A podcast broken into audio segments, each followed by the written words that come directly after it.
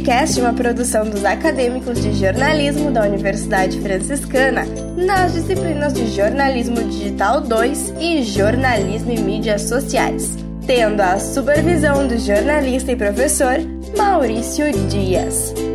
Esse trabalho compreende a publicação de quatro podcasts sobre e-commerce. Você também pode acompanhar mais informações e saber tudo sobre as gravações e os podcasts seguindo o nosso Instagram, e-commerce podcast, arroba POD e-commerce. E nesse último episódio você vai ficar sabendo tudo o que precisa para abrir o seu próprio brechó online. A apresentação e produção é dos acadêmicos Eduardo Biscaíno, Gabriele Braga e Lilian Dias. A cobertura fica a cargo da estudante Juliana Brits. Então, escuta aí!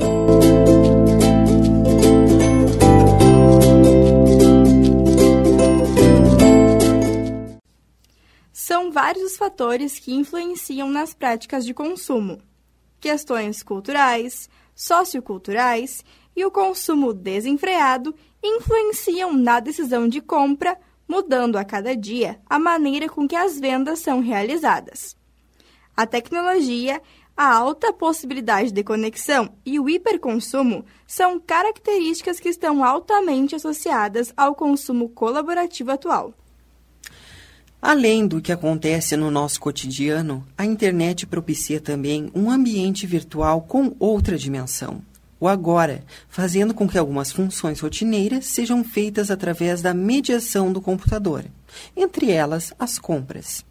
Com o monitoramento de tudo que é produzido e pesquisado na internet, as pessoas têm uma grande oportunidade, que é a de estar sempre em contato com os clientes, para assim verificar os movimentos do mercado, os concorrentes e as novas tendências que podem utilizar esses dados para alavancar as vendas. O alto consumo, a necessidade de estar sempre acompanhando as novas tendências e também a busca por preços baixos fazem com que as pessoas optem por comprar coisas na internet através de grupos denominados BRICS nas redes sociais as quais já adaptaram uma parte da rede, deixando-a com uma opção própria para esta finalidade de compra e venda. Esta é uma opção muito usada atualmente e que proporciona um contato maior direto com o vendedor. E além disso, há grandes chances deste já ser uma pessoa conhecida, o que reforça a segurança ao realizar a compra. Conversamos com Chayenne Soares Flores, que contou um pouquinho como seu brechó online começou e as vantagens de mudar da loja física para a venda na internet. Então, a venda online, eu comecei ela é, em maio do ano passado, né? Maio de 2018. Foi junto com a loja física que eu tinha. Através da venda online, eu oferecia meus produtos, né? Então, e divulgava meu, meu estabelecimento e tudo mais. A ideia de, de mudar do físico para o digital foi que o físico, então, a pessoa viria até aqui, experimentaria, demoraria muito mais tempo. Às vezes a pessoa não, não via todo o, o, o que eu tinha para oferecer a ela, né? Os produtos, não via todos os produtos. E o digital, o bom é que a pessoa vê a peça, ela escolhe, eu mando fotos, ela é, vê tamanhos, vê tudo, todas as informações que ela precisa através é, de uma foto, através do, do digital mesmo fica mais prático, né? Então ela vem aqui busca a peça ou é entregue nela a tela e é isso, é algo mais prático e simples. Hoje o, né, o mercado de trabalho é, vende a maioria do, do porcento que ele tem é das vendas pela internet, né? Então acredito que a venda pela internet é algo que assim, ó, está muito acima do, do potencial do que venda direta, né? Direta ao público. Chayenne aproveitou para dar uma dica para quem tem interesse de começar o seu negócio de vendas online. A dica que eu dou para alguém que está iniciando, eu acho que, olha, vai com tudo, vai pesquisando, vai divulgando, tem que insistir, sabe? Eu acho que tem que insistir, porque às vezes tu coloca um produto de uma forma, num lugar assim, e a pessoa tá vendo de uma forma, de uma forma, né? Mas de repente se você tira outra foto daquele produto em outro ângulo, em outro lugar, a pessoa vai ter outra ideia e acabar adquirindo mais rápido do que do outra, da outra maneira que você fez a divulgação. Porém, você tem que ter esse jogo, sabe? Não nunca parar, sempre estar tá postando, sempre estar tá divulgando, sempre estar tá buscando clientes novos, sempre estar tá tentando mudar. E é isso. Tem 100% que vai dar certo. O primeiro passo para quem deseja abrir um brechó online é criar a sua estrutura de funcionamento na web, o site em si e suas funcionalidades para vender online.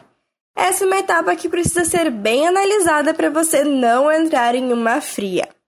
Basicamente, um brechó online é uma loja virtual de produtos usados e, portanto, o primeiro passo é determinar que sistema de e-commerce você irá usar. Se você já tem um blog e utiliza a plataforma do WordPress, uma ótima notícia!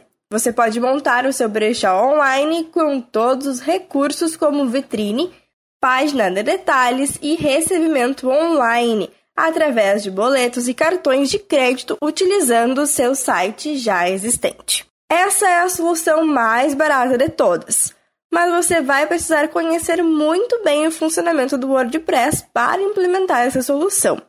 A mágica acontece se utilizando alguns plugins do e-commerce que transformam o WordPress em uma loja virtual. A grande vantagem dessa opção é que você terá uma solução própria para o seu brechó na internet e ganhará uma independência maior. Uma outra solução para quem quer saber como montar um brechó online sem gastar muito é usar uma plataforma de e-commerce. É usar uma plataforma de e-commerce.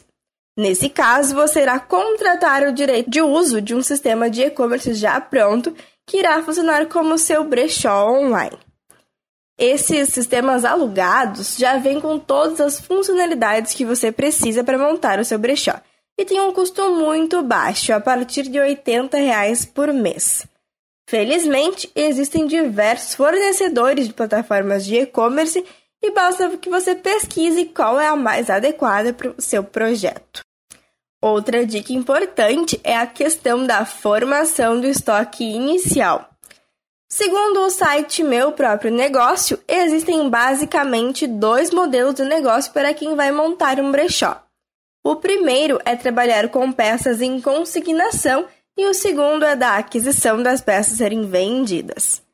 Para quem está iniciando e não conhece ainda muito bem as preferências das clientes, a melhor opção é trabalhar no sistema de consignação, onde você recebe mercadoria, vende e fica com um percentual para você como forma de remuneração pelo seu trabalho. Outra dica importante é determinar desde cedo qual tipo de modelo de negócio você irá adotar, para poder posteriormente criar regras e negócios do seu brechó. Você pode criar um brechó que trabalhe exclusivamente com peças suas ou captadas por você em um sistema fechado. Nesse caso, como todas as suas peças pertencem ou estão em consignação com você, o controle é absoluto e o lucro é só seu. E a nossa dica final diz respeito à divulgação. No mundo dos negócios online, mais ainda que no mundo físico, como a própria Cheyenne disse, a divulgação é a alma do negócio. A forma mais econômica para divulgar sua loja virtual é através das redes sociais, como Facebook, Instagram e Twitter. Note que estou falando em forma econômica e não gratuita. Pois, por exemplo, no caso do Facebook, você terá que investir no impulsionamento de suas publicações e até mesmo no Facebook ADS para conseguir um alcance realmente grande das suas publicações. Outra forma bastante eficiente e econômica é a divulgação através de blogs de moda, com os quais você pode firmar parcerias e as duas ganharem juntas. Se você já tiver um blog, melhor ainda. O segredo do negócio não é apenas saber como montar um brechó online, mas também como promovê-lo. E agora que você já tem as principais dicas sobre como montar um brechó online, é apenas uma questão de fazer o seu planejamento e botar a mão na massa. Esperamos que tenhamos ajudado e que vocês tenham gostado desses quatro podcasts que publicamos ao longo de três semanas. Lembrando que essa é uma produção dos acadêmicos de jornalismo da Universidade Franciscana para disciplinas de Jornalismo Digital 2 e jornalismo e mídias sociais.